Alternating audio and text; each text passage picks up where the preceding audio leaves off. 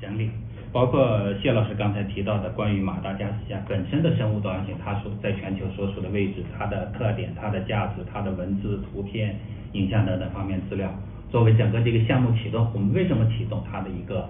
呃背景资料或者一个链接的一个资料，包括当今现在就从二零二零年以来延续的疫情下，它现在的呃具体受威胁的物种也好，或者它整个保护体系受到的冲击也好，或者它整个包括谢老师刚才这个旅游等等方面，整个国民经济下降，呃当地民众收入下降，包括等等方面对对生物多样性保护等等潜在的影响和危机等等方面都要生成这样一个梳理和呈现。也就我们不是仅仅说我们要要援助要保护，所以要捐钱，是实实在在的有对对比有价值的。嗯包括整个这个项目的设置呢，我们为什么呃选择马达加斯加呢？它是全球第四大岛，人口是两千多万，就是我们以有限的力量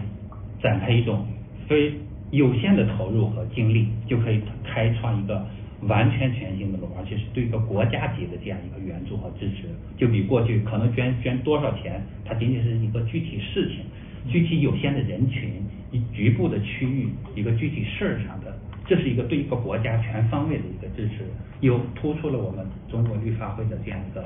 非常清晰的身份和专业定位，又能打通中国呃绿发会，包括带动一系列中国国内的大型企业呀、呃大型机构啊，在未来的国际环境保护协作治理方面啊，就一系列新的模式、新的机制就打通了，就建立了，就以后可能就是本身最近这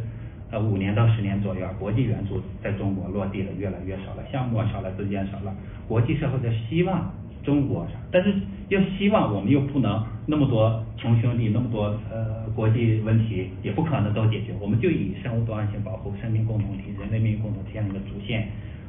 开创建立一系列新的机制，包括以后未来可能就很多我们中国立法就有一个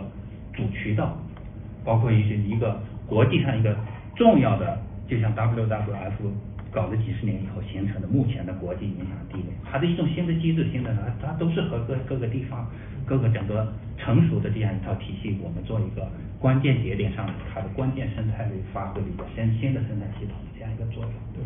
啊，但是现在就是秘书长刚才也提到的，也是我们关注，我们认为值得做的，就是说，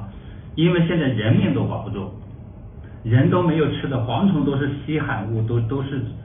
很宝贵很宝贵你，要想尽一切办法获取一切可能获取的食物情况下，第一人民不保，第二必然生物多样性本身各种生物本身受到大量的侵略和扰动，第三就是生物多样性保护的体系机制、队伍，包括经费等等方面有受受到巨大的影响。也就是说，这个事情呢，它从去年延续到今，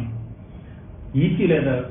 国际新闻、国际社会组织也有一系列行动，为什么到现在没有解决？为什么我们绿会？为什么我我们要绿会牵头做这个事情呢？就是说，这个独特的方向、独特的价值，它正好贯穿了人类命运共同体和地球生命共同体这样两两个主题以后，才能解决这个问题。那么这个问题由绿会来牵头来发动，组组织邀请一系列的合作支持伙伴、共同参与伙伴，我觉得就是可以明确，就是说我们这个项目正式启动了。对。对，绿会的一个呃正式的项目启动了，而且征集一系列的，除了募捐资金呢，就是说参与合作伙伴，对吧？这个项目可以有联合，就是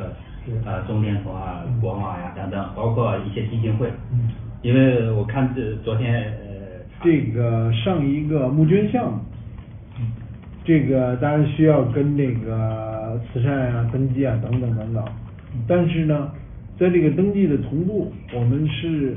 决定，我们应该呢，因为这个人道危机，因为它这个饥灾荒、粮食欠收、自然灾害，对于生物多样性的危害呢是非常重大的，所以我们将以同步进行，保护参与马达加斯加生物多样性保护为我们的主要目标，同期呢来服务支持本地